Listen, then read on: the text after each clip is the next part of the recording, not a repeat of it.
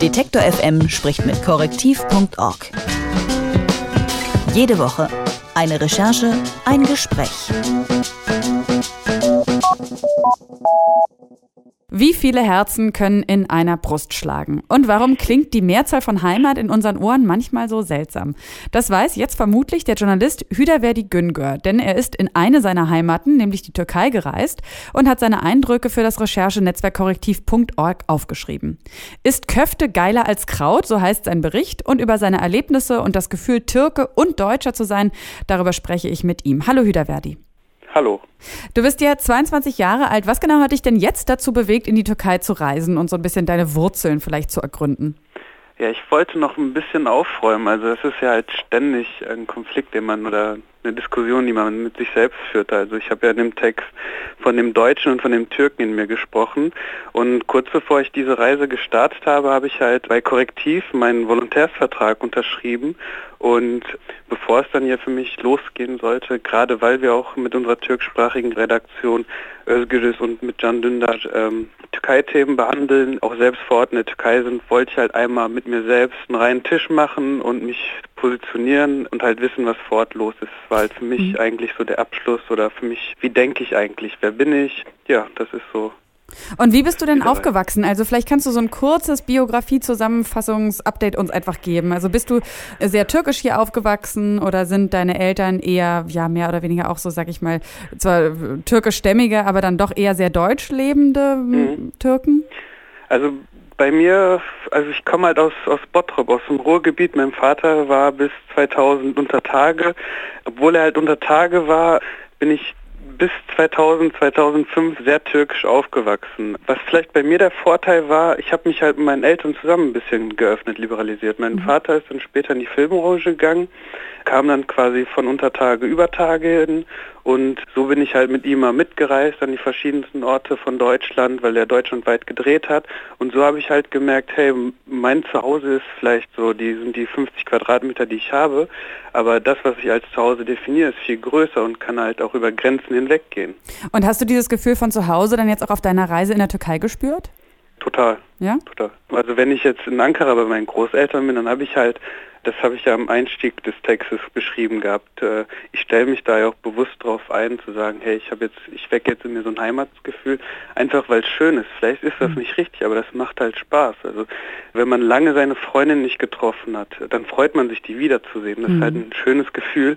Und das gleiche Gefühl kann man halt eben auch aufbauen, wenn man als in Deutschland geborener türkischstämmiger zurück in die Türkei geht. Es ist halt einfach schön wieder da zu sein. Also ich stelle mir das so ein bisschen so vor, wie das ist so quasi eine Facette deines Charakters ja auch einfach, die du dann in dem Moment vielleicht auch ein bisschen stärker ausspielst und mhm. dann damit diese Gefühle dann eben aber auch erst erleben kannst, oder? Ja, genau. Das, also das kann halt auch schizophren klingen, wenn ich in dem Text äh, schreibe. Der, ich versuche den Deutschen in mir ruhig zu stellen, damit der Türke in mir sich mehr auf, auf die Türkei freut. Also ich kann mir schon vorstellen, es ist schizophren sogar. Und welche Probleme hat denn der Türke in dir, wenn er in Deutschland ist und andersrum der Deutsche, wenn er in der Türkei ist? Der Deutsche, also gerade bei den politischen Sachen aktuell, da ist man viel distanzierter, kann mit allen Seiten sprechen, was, was der türkische Teil in mir vielleicht ungern machen würde. Der türkische Teil in mir wird sehr, sehr sauer, wenn, was jetzt vor kurzem in Berlin passiert ist, nur ich in der, also nur alle Menschen, die einen dunkleren Hautton hatten, in der Bahn kontrolliert werden vom Kontrolleur, obwohl die Bahn überfüllt war. Oder wenn ich halt in die Diskothek nicht reinkomme. Das ist halt, mhm so ein schlimmes Gefühl und dann verschwindet der Deutsche ziemlich schnell. Man nimmt halt gerne den Türken in sich an, weil, weil das ja halt das Klischee ist, was von einem abgefragt sind. Das ist halt echt kein schönes Gefühl, in eine Diskothek nicht reinzukommen, ähm, halt nur kontrolliert zu werden. Ja, ähm, und du erzählst ja auch in deinem Bericht, erzählst du ja auch, dass du ja auch, genau, du hast es ja schon auch gerade angedeutet, dass du auch so ein bisschen die politischen Konflikte dir da mhm. angeschaut hast, also zum Beispiel auch den Konflikt zwischen Kurden und Türken. Mhm. Überwiegt da so ein bisschen die journalistische Sicht oder hast du, und also, also quasi versucht, die Lage objektiv zu beurteilen oder beurteilst du die eher als Türke? Ja, das war halt ziemlich schwer. Mal war, war es der Journalist in mir, der Journalist in mir ist halt vor allem der, der deutsche Teil, der diplomatische Teil, der äh, versöhnlichere Teil wahrscheinlich. Gerade bei diesem Thema, der Türke in mir, war halt vollkommen auf türkischer Seite, weil ich es nicht anders kannte. Mhm. Du beschreibst ja auch, dass in der Türkei jede Gruppe einen Anführer zu haben mhm. scheint, den sie verehrt. Wie erklärst du dir das? Also in der Türkei war es nie wirklich politisch ruhig.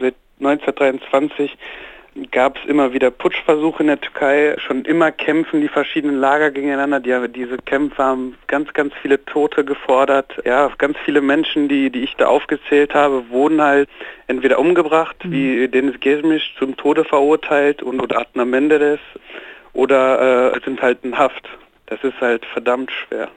Und äh, wie bist du jetzt nach Hause gekommen? Also wahrscheinlich mit gemischten Gefühlen, aber auch vielleicht mit so einer, mit so einer, ja, mit einer Idee von einem Art Auftrag, mit dem du vielleicht auch jetzt auch zurückkommst oder ja. mit einem Wunsch, was du bewirken möchtest? Cem Karaca, ein türkischer Sänger, hat man ein Lied gesagt, gerade dass, dass die dritte Generation, die fortlaufenden Generationen die Brücken bauen sollen, um sich besser zu verstehen. Und ich habe das für mich als Auftrag wahrgenommen. Also ich könnte natürlich mich hier jetzt jeden Tag äh, zu Erdogan und den anderen Sachen positionieren. Aber wenn ich weiß, das wird zu Konflikten, auch in Deutschland, wenn man sieht, dass, dass sich äh, regierungsnahe Anhänger, aber auch die Anhänger der, äh, der kurdischen Partei die Köpfe in Deutschland einschlagen, mhm. dann leiste ich keinen guten Beitrag dazu. Aber ich kann diese Menschen schnappen, äh, an den Händen packen und sagen, hey, komm, wir diskutieren mal. Und da kommt der Deutsche wieder in mir raus, der deutschen Diskussionskultur. Jeder kann einen anderen Standpunkt haben und im Idealfall einigen wir uns auf einen, einen gemeinsamen Kodex, den wir vielleicht alle einhalten.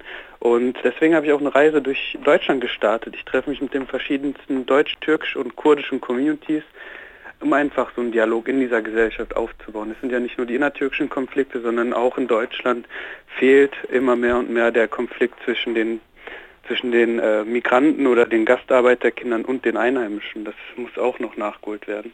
Und abschließend dann noch die Frage, wie wichtig ist denn überhaupt diese Unterscheidung Deutscher oder Türke? Ist das eine, also ist das eine Unterscheidung, die du auch so fühlst oder ist das eine Unterscheidung, die eher von außen gemacht wird? Ich glaube beides. Also ich lasse mich da halt voll auf die Rolle ein. Manchmal des integrierten Deutsch-Türken, manchmal des nicht integrierten Türken. Ähm, darum kann ich auch niemanden vorwerfen, dass die nur in den Türken mehr sehen. Nur die Formel darf halt von Integration darf halt nicht lauten, noch deutscher zu sein als die Deutschen selber. Also Deutscher und Türke und losgereist ist der Journalist Hüdaverdi Güngör mit der Frage, ist Köfte eigentlich geiler als Kraut? Und seine Erlebnisse in der Türkei, seine Reise durch die Türkei hat er festgehalten für das Recherchenetzwerk korrektiv.org. Und ich danke recht herzlich dir für das Gespräch, Hüdaverdi. Ebenso, danke. Und dein Artikel äh, hat mehrere Seiten und ist aber sehr, sehr lesenswert und verlinken wir natürlich auch nochmal auf der Seite detektor.fm und ist sonst auch zu finden auf korrektiv.org. Vielen Dank. Gerne.